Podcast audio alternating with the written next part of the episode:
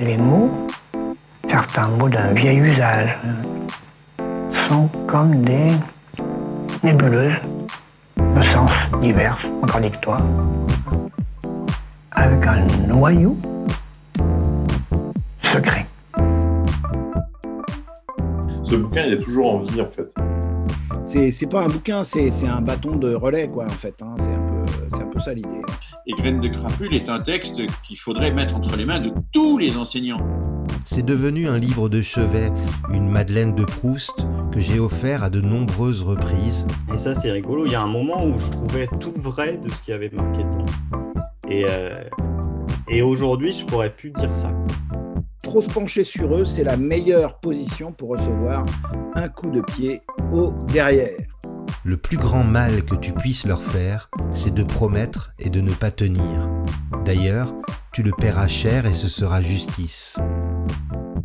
On a volé quatre tartines, rapide enquête, aimez le voleur, on te l'amène. Monsieur, je le ferai plus, plus jamais, je vous jure.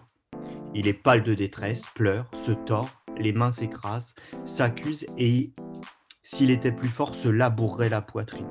Tu hoches la tête, attentif à ce débat entre l'hérédité et la bonne volonté naissante. Il te tend trois tartines mouillées de larmes, tu es ému. L'autre la sèche, il la mangera tout à l'heure, bien cachée à ta santé. C'est amusant de refaire tout le cheminement qui m'a conduit à croiser un jour cette graine de crapule qui ne m'a plus jamais quitté. Enfant, mes vacances en cours d'année scolaire étaient assez spéciales. Mon père était formateur au sein des CMEA et il nous emmenait, mon frère et moi, en stage. Ces stages ne nous étaient pas destinés, bien sûr, nous étions là simplement en tant qu'enfants. Mais ces vacances étaient toujours un vaste terrain d'expérimentation pour nous, et l'aventure commençait lorsque nous accrochions notre opinel autour du cou et que nous allions explorer les alentours du centre de stage. Lorsque nous arrivions dans ces lieux, le premier rituel consistait au déballage des grosses malles métalliques qui contenaient toutes sortes de trésors qui allaient servir aux stagiaires, mais que nous pouvions détourner mon frère et moi pour construire, observer, expérimenter.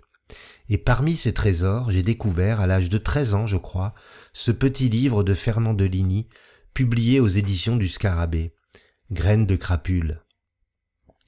Je lisais très peu à cette époque, et je pense qu'une des raisons pour lesquelles ce livre m'a fait de l'œil, ce sont les immenses espaces qui séparaient les paragraphes.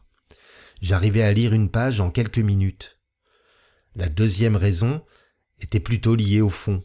Cette succession d'aphorismes mettait en lumière des personnages peu recommandables, des voyous difficiles à gérer qui faisaient apparemment de nombreuses bêtises, que l'auteur n'excusait pas, mais il déplaçait le point de vue de sorte qu'on n'avait plus l'impression que c'était véritablement des bêtises. J'avais même parfois l'impression que celui qui s'y prenait mal n'était pas l'enfant, mais l'adulte qui critiquait les agissements de cette jeunesse à laquelle j'appartenais.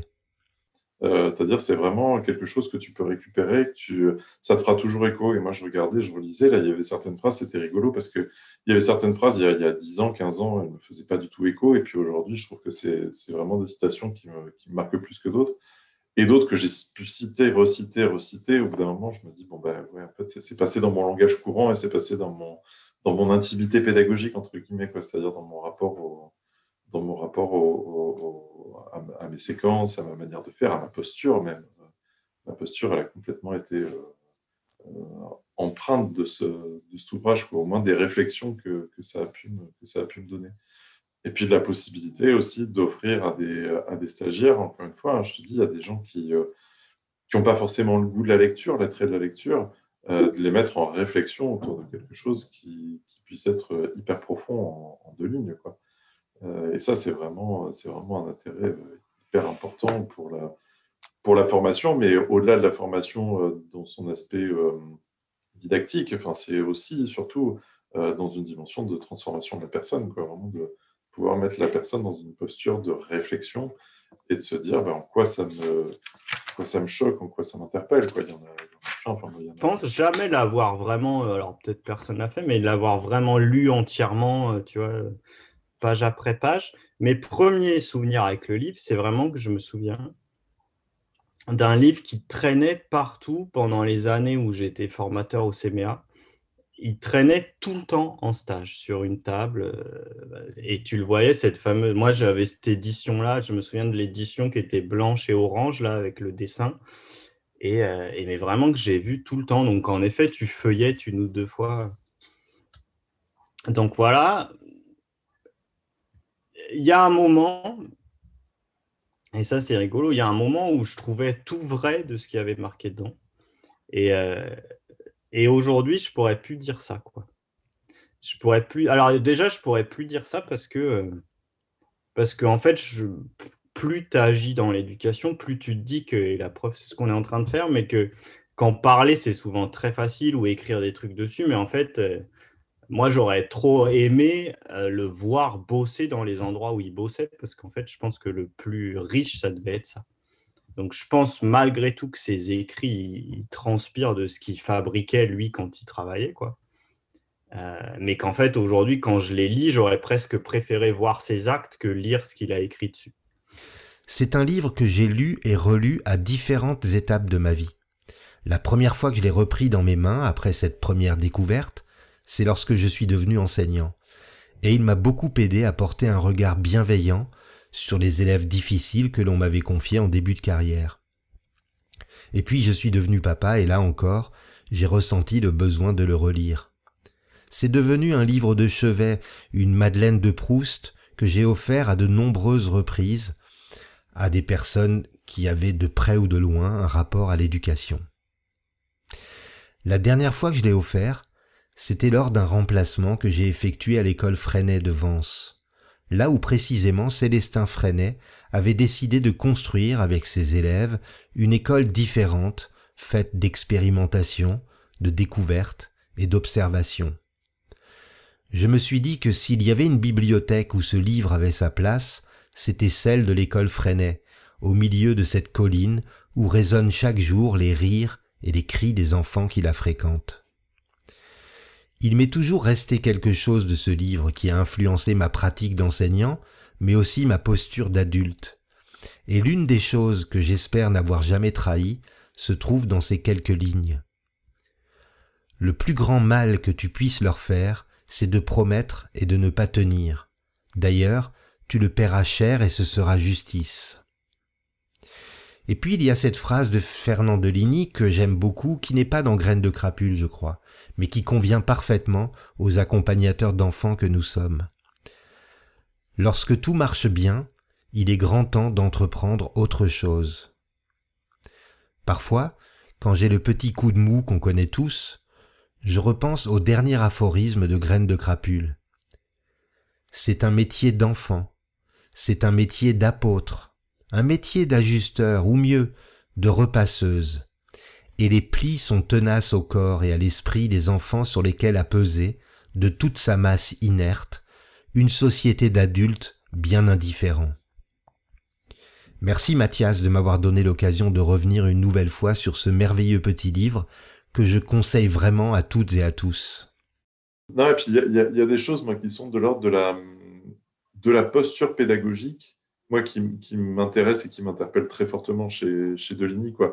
Des choses qui, euh, plus jeunes, pouvaient m'interpeller, euh, où, euh, où, je rentrais dans une vision peut-être parfois un peu trop, un peu trop rousseauiste, quoi. Des fois, un peu trop la confiance en l'enfant, un peu trop faire peut-être une tendance un peu rogérienne de ma jeunesse, un peu mon directive, etc., de me dire, il faut faut laisser aller l'individu euh, là où il veut aller. Mais il y a, il y a, il y a, chez lui euh, un truc assez directif qui m'intéresse et, euh, et, pour autant de l'ordre qui, appartient plus à la posture pédagogique quoi, et qui appartient pas forcément à une liberté totale. Quoi. Là où, là où, Roger c'était dans liberté pour apprendre, hein, pas très bonne traduction de, de, Freedom to Learn, mais quand il dit trop se pencher sur eux, c'est la meilleure position pour recevoir un coup de pied au derrière trouve qu'il y a quelque chose de l'ordre de la posture qui est hyper intéressante. Ça, c'est euh, euh, de pas euh, rentrer dans cette dimension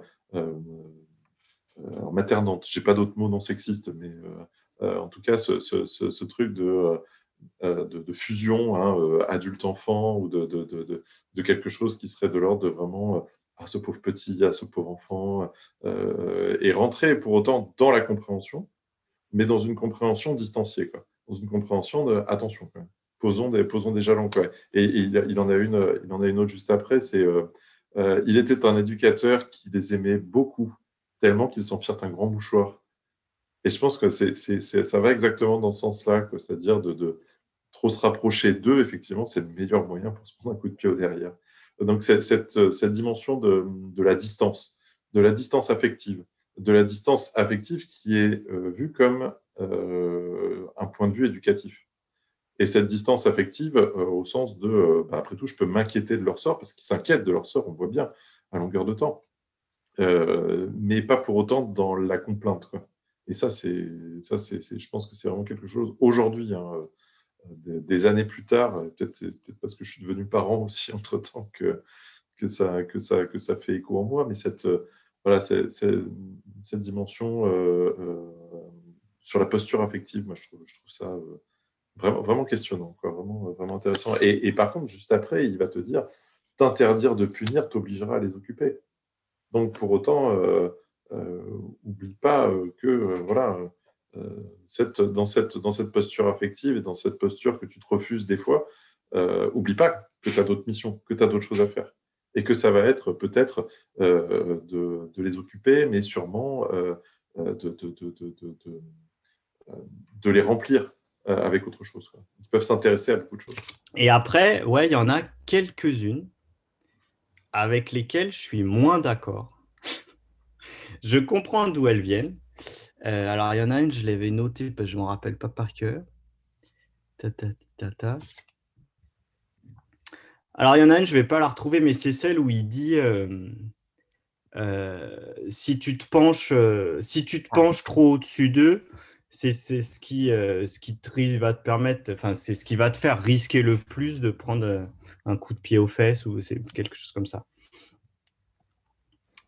Et en fait, ça, je vois d'où elle vient, c'est-à-dire de dire, bah, en effet, qu'à un moment donné, l'éducateur, l'enseignant, euh, il, devient, euh, il devient un peu un médiateur entre l'outil, la situation d'apprentissage et tout ça. Je suis assez d'accord avec. Sauf que moi, je crois profondément euh, qu'un éducateur ou qu'un enseignant ou qu'un animateur, il, a à connaître le plus finement possible les gamins euh, avec qui il a à agir et travailler. Quoi. Il a à agir et travailler et que justement, alors c'est peut-être parce que j'interprète sa phrase, mais pour ça, tu as besoin de te pencher sur eux. C'est-à-dire que si à un moment donné, tu te dis, c'est bon, moi j'ai un souvenir qui n'est pas un très bon souvenir, par exemple, d'avoir visité, je ne citerai pas de nom, mais euh, visité des écoles coopératives pour, euh, bref, un sujet de mémoire et tout ça. Et j'avais ce souvenir-là de trucs qui roulaient énormément dans la question justement du maître qui se met à distance, euh, des instances, des modalités coopératives qui prennent le dessus par rapport à la place du maître, mais où du coup, il n'y avait plus aucune humanité dans la classe. Et, et que, en fait, euh, voilà, je trouve que c'est important de, de dire euh, la question relationnelle qui existe, il faut aussi l'apprendre. Et que et que peut-être ce qui peut un peu transpirer de graines de crapule parfois, c'est que lui, j'exagère peut-être, mais je trouve qu'il avait un espèce de, Il mettait une espèce de distance justement en quête d'autonomie des gamins et tout ça, mais pour moi, les deux sont pas du tout opposables. quoi. C'est-à-dire que tu peux très bien être très présent dans le sens euh, bienveillant, antériorité, faire attention à, euh, vraiment connaître finement qui tu as affaire et euh, ça, en, rejoint une autre. Celle-là aussi, je l'aime bien, par contre, où il dit euh, si un gamin un jour euh, refuse d'avancer, vérifie qu'il n'a pas de clou dans sa chaussure. Ah voilà, là, du coup, là, je suis plus d'accord parce que c'est ça. Et pour moi, pour ça, bah, des fois, il faut être un peu penché sur eux. Quoi. Parce que connaître finement quelqu'un, et un, élève, un gamin de colo, un gamin de centre de loisirs et tout ça, bah, ça demande ça trop se pencher sur eux, c'est la meilleure position pour recevoir un coup de pied au derrière. Et oui, voilà. Et cette citation-là, euh, je l'ai éprouvée, mais euh, maintes et maintes fois euh, quand j'étais animateur, directeur de centre de vacances. Bon, j'ai fait des, centres de vacances qui étaient un petit peu difficiles quelquefois. Hein. Euh, et euh, notamment, j'ai été euh, directeur du centre de loisirs de Corbeil-Essonne, euh, dans le quartier des Tarterets, etc. Enfin bon, voilà. Euh, rien que d'y repenser, ça me. Hein bon, ça n'était pas facile. Et avec des, mômes qui étaient confrontés à des situations. Bon.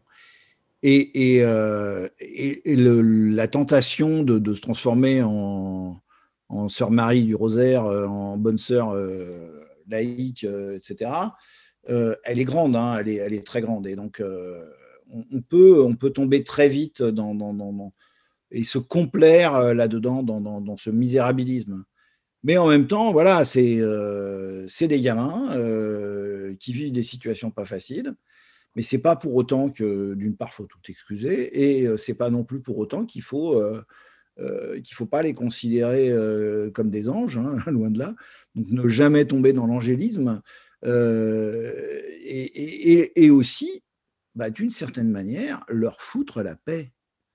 C'est-à-dire, l'idée, c'est aussi de ne pas forcément être sans arrêt derrière, leur, dos et d'être aussi celui qui crée les occasions pour qu'ils soient plus autonomes. Quoi. Parce que le danger d'une trop grande sollicitude, d'un d'un trop, trop grand encadrement, bah, euh, c'est qu'on en oublie euh, la nécessaire conquête de l'autonomie, quoi, pour le, dire de manière un peu, un peu forte. Quoi. Voilà, ça, c'est pour moi aussi quelque chose qui est, qui est très important. Euh, le, livre de Deligny euh, était vendu par les CMA. Les CMA, euh, euh, dans ces années-là et depuis leur création, prônaient et prônent toujours d'ailleurs la logique de, de, des méthodes actives et de, la création d'un milieu riche pour favoriser l'accès à l'autonomie. Et, voilà, c'est ça qui est important. Et, et c'est là que j'ai compris quelque chose qui m'a beaucoup servi aussi euh, dans ma pratique d'enseignant. Euh, c'est que, et, je, paraphrase Mérieux, euh, c'est que c'est pas forcément en étant au centre qu'on est le plus efficace, mais c'est plutôt quand on est à côté, quand on est, c'est pas dans le face à face qu'on est le meilleur, mais plutôt dans le côte à côte, dit Mérieux. Et moi, j'étends cette réflexion en disant, en fait, euh, ce qui est essentiel euh, quand on est un adulte avec des, jeunes, je dis bien un adulte avec des jeunes et pas uniquement un enseignant, hein, c'est valable aussi pour les, euh, animateurs de, centres de loisirs, de centres de vacances, etc. Bah, c'est d'être capable encore une fois, de se décentrer, d'être pas forcément le, centre de l'attention. Il y a quand même la nécessité de s'interroger sur quelque chose qui, euh, euh, qui est important, qui est, qui est, cette dimension narcissique qui peut y avoir dans la volonté de devenir enseignant ou animateur. Voilà. Et, et ouais, euh, je raconte souvent une anecdote. Alors, je l'ai tellement raconté que voilà, ça fait un peu le, vieux chanteur sur le retour qui, fait son numéro. Et, maintenant, je vais vous chanter le, le sombrero. Euh, alors, mais je, la raconte quand même, cette anecdote. Euh, quand j'étais petit, euh, mes parents, avec ma sœur, nous avaient emmenés voir les châteaux de la Loire. Voilà. moi, j'avais adoré. J'avais 9 ans, un truc comme ça. Et donc, j'étais rentré et j'avais dit à mes parents alors c'est la légende familiale hein, qui, euh, qui, a ressorti ça pendant des années et des années. C'était l'anecdote euh, qu'on qu citait à chaque fois. J'avais dit à mes parents, ah ben moi, euh, plus tard, je veux être guide de château. Mes parents, mais pourquoi tu veux être guide de château? Alors je dis, c'est formidable, guide de château. Le type, il fait ça, il frappe dans ses mains, et tout le monde vient autour de lui et l'écoute. C'est formidable. Voilà. Bon, je suis devenu prof. Euh, et voilà. Mais je suis devenu prof en me rendant compte, et notamment grâce à l'animation, et notamment grâce à, la réflexion de, de Deligny, que bah, ce n'est pas forcément en étant au centre de l'attention qu'on est le plus efficace, le plus pertinent, le plus intéressant, et qu'on aide le plus les, les, jeunes. Et donc, euh, c'est souvent en étant au contraire euh, euh, plutôt à côté, plutôt un petit peu loin, et qu'on permet aux jeunes de devenir autonomes. Voilà, c'est ça qui me que m'inspire cette deuxième phrase. voilà. un noyau que le langage ne peut pas atteindre. Si bien que la formule euh, tout est langage, si j'avais à répondre, j'avais répondu. Pas fini. Sauf ce noyau-là. C'est-à-dire là où le langage